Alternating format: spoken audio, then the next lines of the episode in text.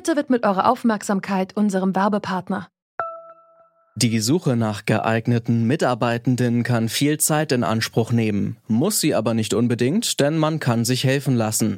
Zum Beispiel mit den Premium-Stellenanzeigen von Indeed, denn damit wird eure Stellenanzeige in der Suche sichtbarer und Bewerberinnen und Bewerber werden schneller auf euch aufmerksam. Indeed schenkt euch jetzt 75 Euro Startguthaben für eure Premium-Stellenanzeigen. Klickt dazu auf den Link in den Show Notes. Es gelten die AGB. Jo, bei uns ist es ganz klar, als äh, wir sind ähm, ein Blatt, die, die der Trump und der Biden alle beide haben wollen äh, und äh, weil wir haben viel Stimme da in Pennsylvania und ähm, ja, wir waren so ein Swing State äh, früher in das letzte, äh, letzte Wahl. So klingt Pennsylvania Dutch. Douglas Maidenford lebt in Pennsylvania und spricht den Dialekt. Der erzählt uns gleich mehr darüber, wie es ist, in einem Swing State zu leben, dann aber auf Hochdeutsch. Pennsylvania ist bei den Präsidentschaftswahlen besonders wichtig und daher von Trump und Biden heiß umkämpft. Deswegen wollen wir heute wissen, wer gewinnt den Swing State Pennsylvania. Es ist der 14. Oktober und mein Name ist Janne Köhler. Hi.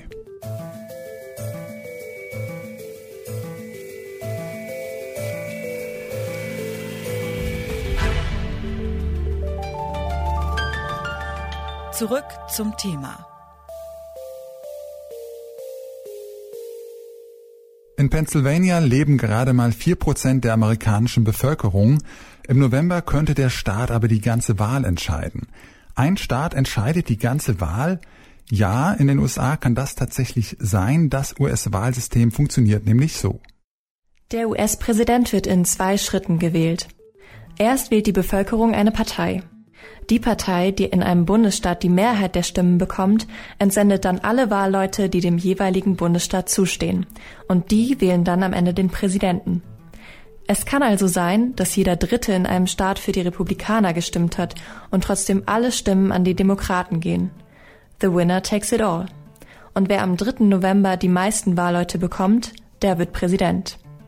Je mehr Menschen in einem Staat leben, desto mehr Wahlleute darf er entsenden. Pennsylvania entsendet 20 von den 538 Wahlleuten. Das ist ganz schön viel. Nur vier andere Staaten senden mehr. Florida, Texas, Kalifornien und New York. New York und Kalifornien sind für den Wahlkampf aber nicht so spannend. Seit Jahren sind sie zuverlässige blaue Staaten, also demokratisch. Interessant sind die Staaten, bei denen die Wahlergebnisse immer knapp sind. Ein sogenannter Swing State, das ist zum Beispiel Pennsylvania.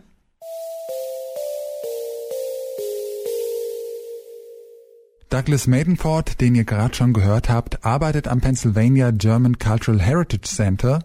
Wie er sind etwa ein Drittel der Menschen in Pennsylvania deutscher Herkunft. Douglas Maidenford kann uns also auf Deutsch berichten, wie es ist, in einem sogenannten Battleground State zu leben. Ja, also ich muss ehrlich sagen, dass jetzt im Moment äh, wir leben, als wir unter viel Druck sind, äh, weil es alles im Fernsehen, im Internet, also Ads, äh, Bewerbungen, es ist alles, also jedes Mal, dass man, dass man im Facebook geht oder Twitter oder im, im Fernsehen, es ist immer nur äh, politische Bewerbungen von von von Trump und von Biden, die beide, äh, die beide Kandidaten wollen Pennsylvania äh, gewinnen. Eigentlich brauchen sie Pennsylvania für den Electoral College und Pennsylvania ist ist ein bisschen komisch. Also wir sind immer eine, eine lila Bundesland sozusagen. Und in Pennsylvania, wir haben ähm, zwei große Städte, also Philadelphia und Pittsburgh. Und die sind normalerweise ganz, ganz blau. Aber in den Rest des Pennsylvania ist ganz ländlich. Das ist normalerweise dann tiefrot. Und ähm, das Problem ist, dass manchmal geht Pennsylvania dann blau und dann das nächste Mal geht sie rot. Und es ist immer dieses Hinher, hin und her.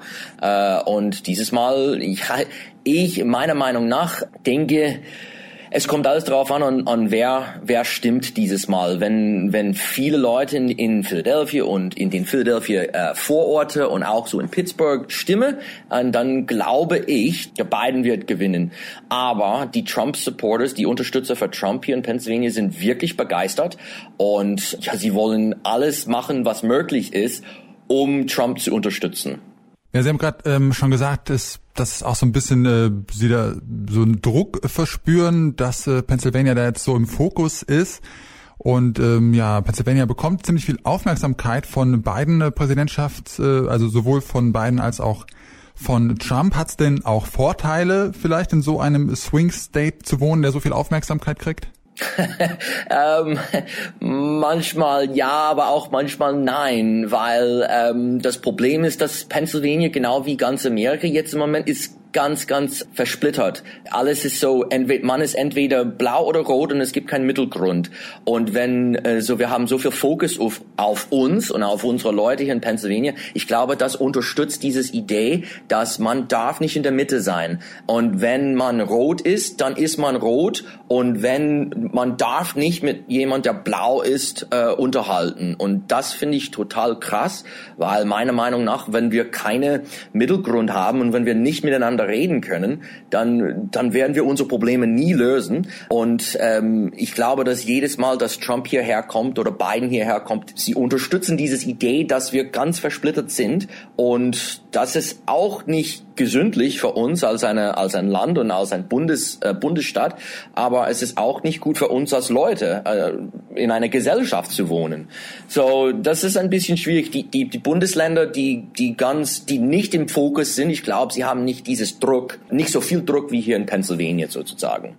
Ja, haben Sie da einen Tipp oder was glauben Sie, wer da in äh, drei Wochen dann äh, die Wahl gewinnen wird in Pennsylvania? Also wenn man hier durch Pennsylvania fährt, sieht man viel Unterstützung für Trump. Aber das ist hier auf den ländlichen Gegenteil, wo es eigentlich nicht so viele Leute gibt. Äh, also meiner Meinung nach, ich glaube, dass mit, mit Philadelphia und Pittsburgh, mein Tipp ist, dass Biden wird Pennsylvania gewinnen.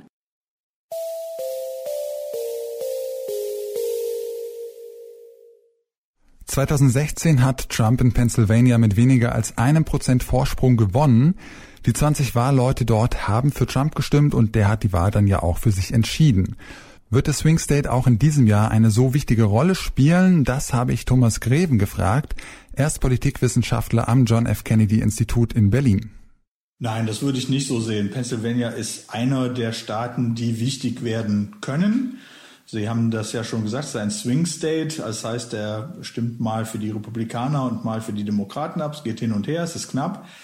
Und das kann auch in diesem Jahr so sein. Das sieht so aus. Aber äh, Pennsylvania ist da mit seinen 20 Wahlmännerstimmen ähm, am Ende nicht entscheidend. Oder sagen wir es so, es kann einer von entscheidenden Staaten sein, aber am, äh, das wird man erst ähm, am Wahltag oder vielleicht sogar als etwas später wissen. Pennsylvania ist ja jetzt nicht der einzige Swing State, wie Sie äh, gesagt haben, aber ist da die politische Lage doch noch mal anders? Unterscheidet sich Pennsylvania von den anderen Swing States nochmal? Ähm, es gibt ja eben diesen ganzen Bereich ähm, der sogenannten Rust Belt äh, Staaten, also Staaten, die ähm, traditionell industriell geprägt sind. Da gehört auch Ohio dazu, Michigan. Ähm, wo eigentlich man von der Struktur der Wählerschaft ähm, oft eigentlich denken müsste, dass sie demokratisch sein müssten, also Industriearbeitnehmerschaft. Diese Staaten sind aber ähm, zu Swing States äh, geworden. Und äh, das hat mit der ökonomischen Misere zu tun, unter denen diese Staaten seit langer Zeit leiden, ähm, als in, in Anführungszeichen Opfer der Globalisierung ähm, weil sie dem Freihandelsdruck der Konkurrenz, der globalen Konkurrenz, die nicht, nicht so gut standhalten konnten. Ja, Sie haben da jetzt schon meine nächste Frage ein bisschen äh, angerissen. Lange Zeit haben die Demokraten in Pennsylvania ja die Wahlen gewonnen. In 2016 ging der Staat dann aber an Donald Trump. Wieso haben da die Menschen auf einmal dann äh, republikanisch gewählt? Naja, es war ja, es war ja nun knapp, nicht wahr? Also ähm, in Pennsylvania, ich erinnere mich nicht mehr ganz genau, aber das waren ja keine großen Abstände. Sie haben es gesagt, ein Prozent. Das ist bei einer Bevölkerung von äh, der Größe Pennsylvanias sind das nicht besonders viele Menschen. Insgesamt waren es ja nur äh, etwa 80.000 äh, Stimmen, die Hillary Clinton in drei Staaten gefehlt haben, um ähm, die Mehrheit im Wahlmännergremium zu bekommen. Und äh, hier hat Trump tatsächlich sich auch von dem äh, republikanischen Dogma abgesetzt und eben ähm, gegen den Freihandel gewettert.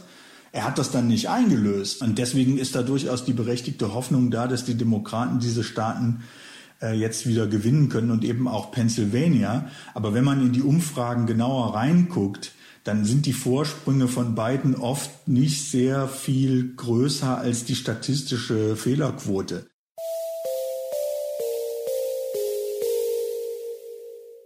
Thomas Greven glaubt, dass Pennsylvania alleine die Wahl nicht entscheiden wird.